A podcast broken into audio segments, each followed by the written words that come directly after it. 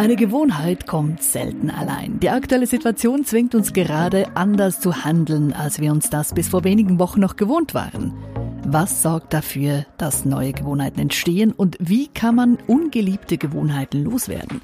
Diesen Fragen gehen wir heute nach bei Unplugged World. Ich bin Bea und habe wieder ein paar nette Fakten und Geschichten gefunden zum Thema Gewohnheiten.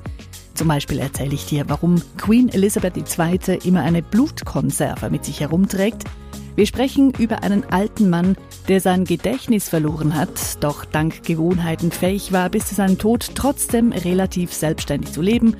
Und natürlich eben gibt's verschiedene Fakten rund ums Thema Gewohnheiten und wir gucken uns an, wie wir Gewohnheiten ändern können. Das und mehr jetzt in dieser Folge.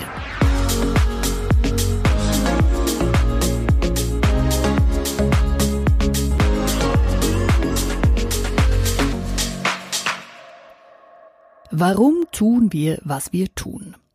Ein großer Teil unserer Handlungen besteht tatsächlich aus Gewohnheiten. Das heißt, wir funktionieren fast automatisch und tun Dinge, von denen wir oftmals gar nicht wissen, dass wir sie tun. Oder wir sind uns zumindest nicht bewusst. Doch gerade in der aktuellen Situation werden Gewohnheiten gebrochen und wir sind gezwungen, uns anders zu verhalten, als wir das noch vor wenigen Wochen getan haben.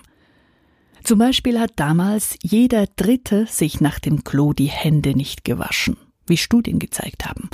Das passiert heute eher nicht mehr, Corona sei Dank. Wir sind zu richtigen Händewaschprofis geworden und Seife ist einer der begehrtesten Artikel überhaupt in den Geschäften. Auch sonst hat sich im Verhalten einiges geändert. Wir haben zum Beispiel mehr Zeit für uns alleine. Wir telefonieren mehr auch mit Leuten, die wir schon lange nicht mehr gehört haben. Eingekauft wird auch vermehrt an Randzeiten und während der Wasserverbrauch noch vor wenigen Wochen, zum Beispiel in Berlin, morgens um 7.30 Uhr am höchsten war, ist er jetzt um 9 Uhr am höchsten. Die Leute scheinen also deutlich später aufzustehen oder zumindest später zu duschen. Wir haben uns daran gewöhnt, dass wir keine Hände mehr schütteln, dass wir Abstand halten oder dass wir auch eine Maske tragen. Nun gut, das mit der Maske ist wohl für viele noch gewöhnungsbedürftig. Aber dass es am Anfang eben unbequem ist, das hatten wir auch mit dem Händewaschen. Doch wenn etwas wieder und wieder getan wird, wird es eben irgendwann zur Gewohnheit. Werden wir also in Zukunft wieder Hände schütteln oder ist es für immer vorbei damit? Das ist eine Frage, die man sich durchaus stellen kann. Wir werden nämlich gerade aus unserer Komfortzone herausgezwungen und müssen plötzlich Dinge hinterfragen, die wir vorher als selbstverständlich angeschaut haben. Eben Händeschütteln zum Beispiel. Unsere Gewohnheiten werden von äußeren Umständen gebrochen und wir müssen uns neu orientieren.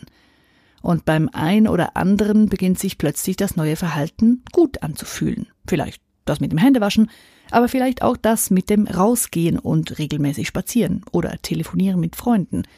Das neue Verhalten, welches sich vor einigen Wochen noch als unangenehm und mühsam anfühlte, eben Händewaschen, fühlt sich plötzlich normal an und ist okay. Wir beginnen uns zu verändern und Dinge anders anzuschauen, uns anders zu verhalten. Und das hat durchaus auch seine guten Seiten. Denn der Großteil unseres Lebens war ja vor der Krise ein bisschen wie im Film und täglich grüßt das Murmeltier. Also das heißt, wir erleben denselben Tag wieder und wieder. Es mag uns vielleicht nicht ganz so vorkommen, doch in vielen Teilen ist es eben genau so denn ein Großteil unseres Lebens läuft praktisch automatisch ab.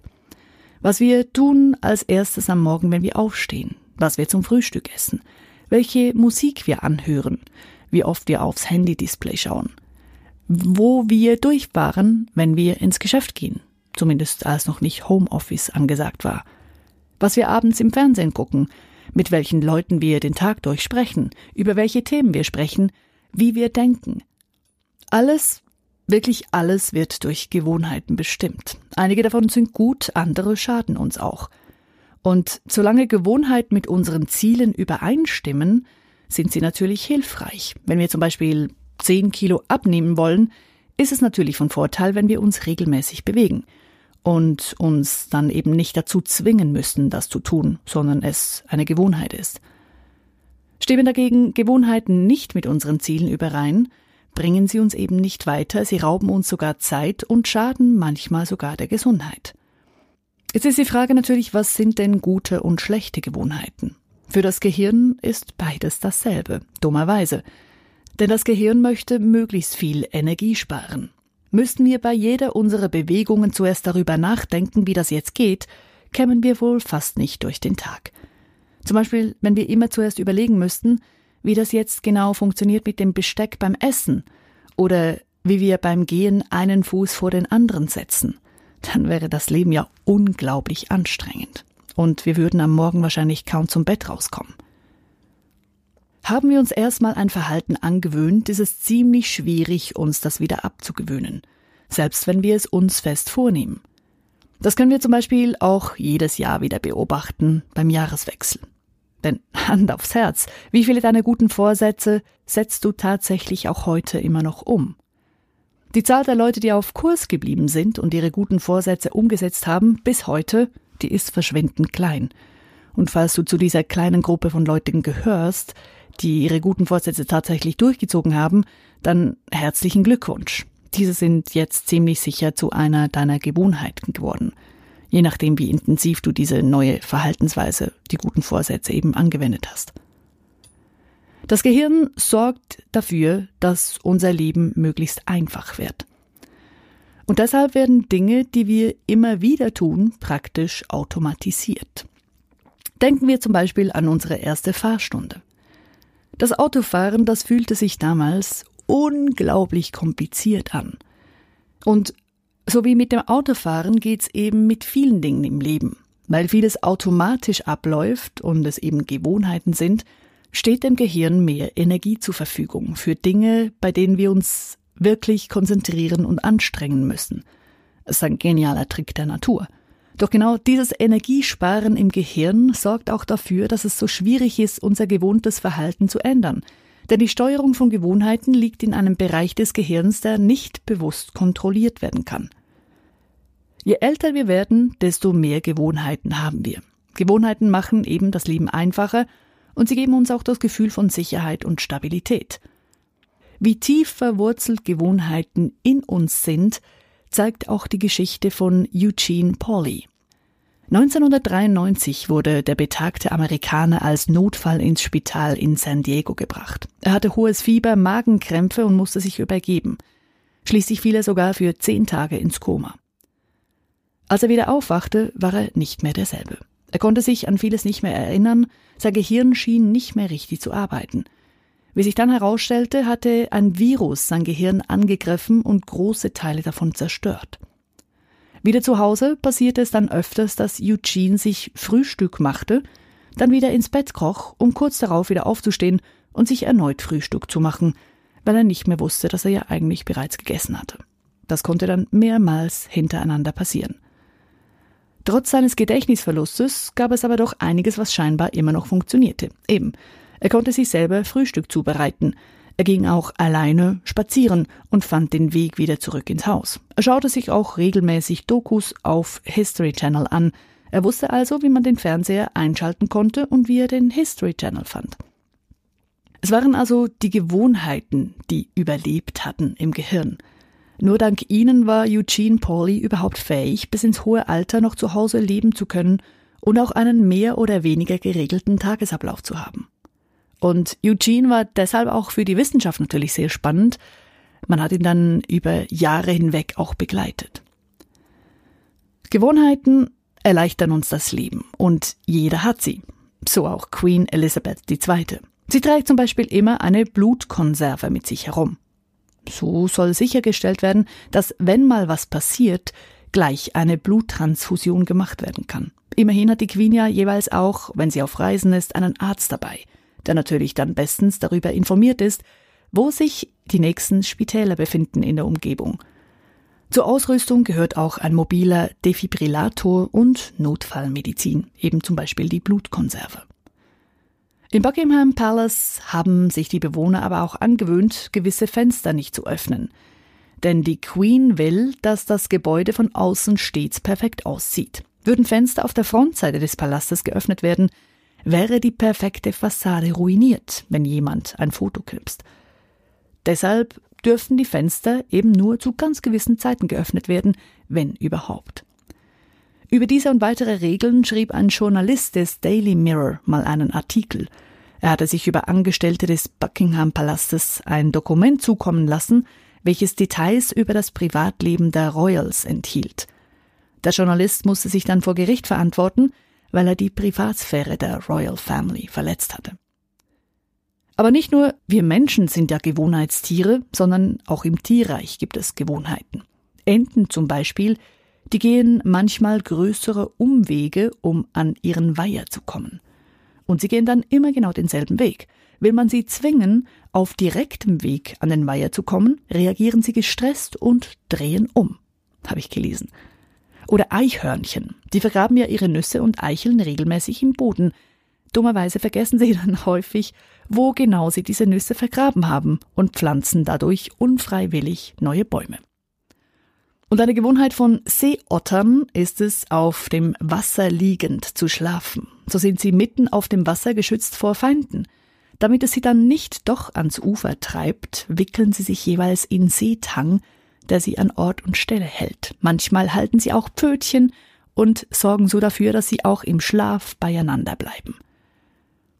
Gewohnheiten gibt's wirklich überall. Doch wie entstehen diese überhaupt? Charles Duhigg, Autor des Buches Die Macht der Gewohnheit, sagt, es gibt drei Dinge, die einen Einfluss haben. Erstens, es braucht einen Auslöser, also zum Beispiel eine bestimmte Uhrzeit, ein Gefühl oder ein Ereignis. Zweitens, es braucht eine Belohnung, denn wenn wir die Erfahrung machen, dass ein bestimmtes Verhalten zu einer Belohnung führt, wiederholen wir es möglichst oft. Und drittens, es braucht eine Routine, also dass wir eben Dinge immer und immer wieder wiederholen. Wenn ich zum Beispiel gestresst bin, dann will ich mir was Gutes tun, in Anführungszeichen, und esse Schokolade. Nicht wirklich gesund, aber gut fürs Gemüt. Die Schokolade ist dann also eine Belohnung, und es fühlt sich gut an, zumindest in dem Moment. Wenn ich das dann wieder und wieder tue, wird es zur Gewohnheit. Jedes Mal, wenn ich gestresst bin, gehe ich wie automatisiert zum Küchenschrank und hol mir die Schokolade raus, und bevor ich überhaupt merke, dass ich sie in den Mund stopfe, ist sie schon wieder weg. Die ganzen Kundentreuekarten nutzen ja genau das gleiche Schema. Wenn ich zum Beispiel beim Bäcker um die Ecke eine Treuekarte bekomme und jedes Mal, wenn ich da einen Cappuccino bestelle, gibt's einen Stempel, dann gehe ich wahrscheinlich öfters dahin, weil ich kriege ja nach zehn Cappuccinos einen gratis. Hip hip hooray! Wenn ich das nun jeden Tag mache, weil ich ja irgendwann die Aussicht auf einen gratis Cappuccino habe, dann wird das Cappuccino kaufen bei diesem Bäcker zur Gewohnheit und ich werde zum Stammkunden. Nur der Körper unterscheidet eben nicht zwischen guten und schlechten Gewohnheiten. Und die schlechten halten uns davon ab, ein wirklich gesundes und erfolgreiches Leben zu führen. Oder sie verlangsamen zumindest den Weg dahin. Wie kann ich also schlechte Gewohnheiten loswerden? Experten sagen, Gewohnheiten loswerden ist kein Kindergeburtstag, sondern eine echte Königsaufgabe. Aber es funktioniert, wenn man denn wirklich will. Der erste Schritt, um eine ungeliebte Gewohnheit dauerhaft loszuwerden, ist es, zuerst mal zu erkennen, dass ich diese schlechte Gewohnheit habe. Danach, als zweiten Schritt, geht es darum herauszufinden, was diese Gewohnheit auslöst. Denn für jede Gewohnheit gibt es auch einen Auslöser. Und solche Auslöser können zum Beispiel Tageszeiten, Personen, Orte, Verhaltensweisen, ganz verschiedene Dinge können Auslöser sein. Also geht es deshalb darum, herauszufinden, was sorgt denn dafür, dass ich diese ungeliebte Gewohnheit habe. Sobald dieser Auslöser klar ist, können wir uns als dritten Schritt überlegen, was die bessere Alternative wäre. Also wie würde ich mich stattdessen besser verhalten? Was könnte ich stattdessen tun? Also zum Beispiel statt eine Zigarette zu rauchen, wäre es besser, einmal um den Block zu gehen. Allerdings sollte die Alternative doch auch ein bisschen Spaß machen und sinnvoll sein. Und da eben Belohnungen auch eine große Rolle spielen, sollten wir uns also im vierten Schritt überlegen, wie wir uns selbst belohnen können, wenn wir statt der alten Gewohnheit die neue Verhaltensweise anwenden. Also, was ist da die Belohnung? Wenn ich mich also auf die neue, gewünschte Art verhalte. Und dann im fünften Schritt heißt es Disziplin, Disziplin, Disziplin. Um eine alte Gewohnheit wirklich loszuwerden, müssen wir durchschnittlich 66 Tage lang durchhalten. Eine halbe Ewigkeit. Erst dann ist die alte Gewohnheit wahrscheinlich weg, sagen Forscher. Allerdings kann die alte Gewohnheit eben auch schnell wieder zurückkommen. Deshalb ist es wichtig, Dinge zu vermeiden, welche uns zur alten Gewohnheit zurückführen könnten. Um sich eine neue Verhaltensweise anzugewöhnen, hilft es, wenn man sich im Alltag selber Reize setzt. Also zum Beispiel, wenn wir uns Post-it-Zettel an den Spiegel kleben, auf denen wir uns an die neue Gewohnheit erinnern. Oder wenn wir die Laufschuhe direkt vor die Schlafzimmertür stellen am Abend, damit wir am Morgen an unsere Joggingrunde denken. Um ein neues Verhalten zu etablieren, braucht es also einen deutlichen Auslösereiz, also etwas, das uns daran erinnert, und auch eine Belohnung. Nur so ist das Gehirn dauerhaft motiviert, eine alte Gewohnheit loszuwerden. Und dann eben die Belohnung. Was stelle ich mir da in Aussicht? Gibt's nach zehnmal Laufen am Morgen einen Wellness-Tag? Oder wenn ich zehn Tage ohne Zigarette durchhalte, gönne ich mir ein Essen im Luxusrestaurant was auch hilft beim Umsetzen, andere Leute mit ins Boot holen. Also anderen von meinen Plänen erzählen und dafür sorgen, dass sie entweder gleich mitmachen oder immer wieder mal nachfragen. Und was auch hilft, für den Notfall einen Plan haben. Wenn ich aus irgendeinem Grund das neue Verhalten mal nicht umsetzen kann, was dann? Also zum Beispiel, wenn ich jetzt nicht laufen gehen kann am Morgen, weil gerade der Jahrhundertsturm über das Land fegt.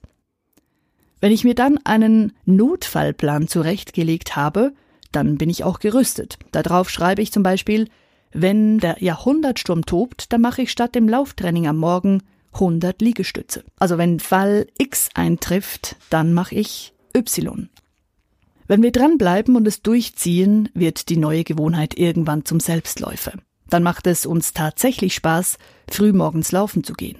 Dann finden wir plötzlich Gemüse und Obst ganz lecker und wollen gar nicht mehr ständig Fastfood in uns reinschaufeln.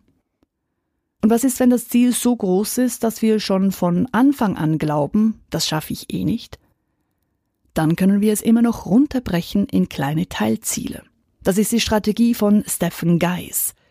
Er hatte jahrelang probiert, vom Couch Potato zum Sportler zu werden, ohne Erfolg, bis er dann sein Ziel in Minischritte heruntergebrochen hat – sein Ziel war es dann, eine Liegestütze zu machen pro Tag. Eine. Nicht fünf, nicht zehn, nicht fünfzig, nein, eine. Und dank diesem lächerlich kleinen Ziel hat er sein großes Ziel, eben wieder fit zu werden, tatsächlich erreicht. Sein Buch ist sehr unterhaltsam und er beschreibt darin, wie er es geschafft hat, mit Mini-Gewohnheiten einen großen Erfolg zu erzielen. Sein Buch heißt viel besser als gute Vorsätze. Wie Sie mit Mini-Gewohnheiten Maxi-Erfolge erleben. Ich stelle dir das Buch, den Titel, in die Show Notes. Ja, unsere Gewohnheiten machen uns das Leben eben leichter. Doch zwischendrin ist es auch ganz gut, sich mal wieder zu hinterfragen und zu schauen, was mache ich denn so den ganzen Tag? Und welche dieser Gewohnheiten macht wirklich Sinn? Denn es tut doch auch ganz gut, zwischendrin mal wieder etwas frischen Wind in alte, starre Verhaltensweisen zu bringen. Auch Mahatma Gandhi hat damals gesagt, wenn du etwas zwei Jahre lang gemacht hast, betrachte es sorgfältig. Wenn du etwas fünf Jahre lang gemacht hast, betrachte es misstrauisch. Und wenn du etwas zehn Jahre lang gemacht hast, dann mache es anders. Ja, da wir zurzeit sowieso ja gerade aus unserer Komfortzone gezwungen werden, ist ein perfekter Moment, um mal unsere Alltagsgewohnheiten unter die Lupe zu nehmen. Gerade jetzt, wo der Alltag aus dem Lockdown erwacht. Wie verhalten wir uns? Was und wie denken wir den ganzen Tag? Welche Gewohnheiten machen Sinn? Was macht eben keinen Sinn? Oder anders gesagt, was wollen wir im Leben? Welche Gewohnheiten bringen uns näher dahin? Welche verhindern sogar, dass wir dahin kommen? Fragen über Fragen, die jeder für sich nur selber beantworten kann. Ich wünsche viel Erfolg beim Erkunden deiner Gewohnheiten und auch wenn sich das neue gewünschte Verhalten zurzeit noch etwas schräg anfühlt, wenn wir dranbleiben, wird auch daraus mit Sicherheit schon bald eine Gewohnheit. Bis nächsten Freitag. Ich wünsche dir eine gute Woche. Und die kann, wenn wir uns aus der Komfortzone herauswagen, die kann wirklich alles sein. Alles außergewöhnlich. Bis dann, deine Bea.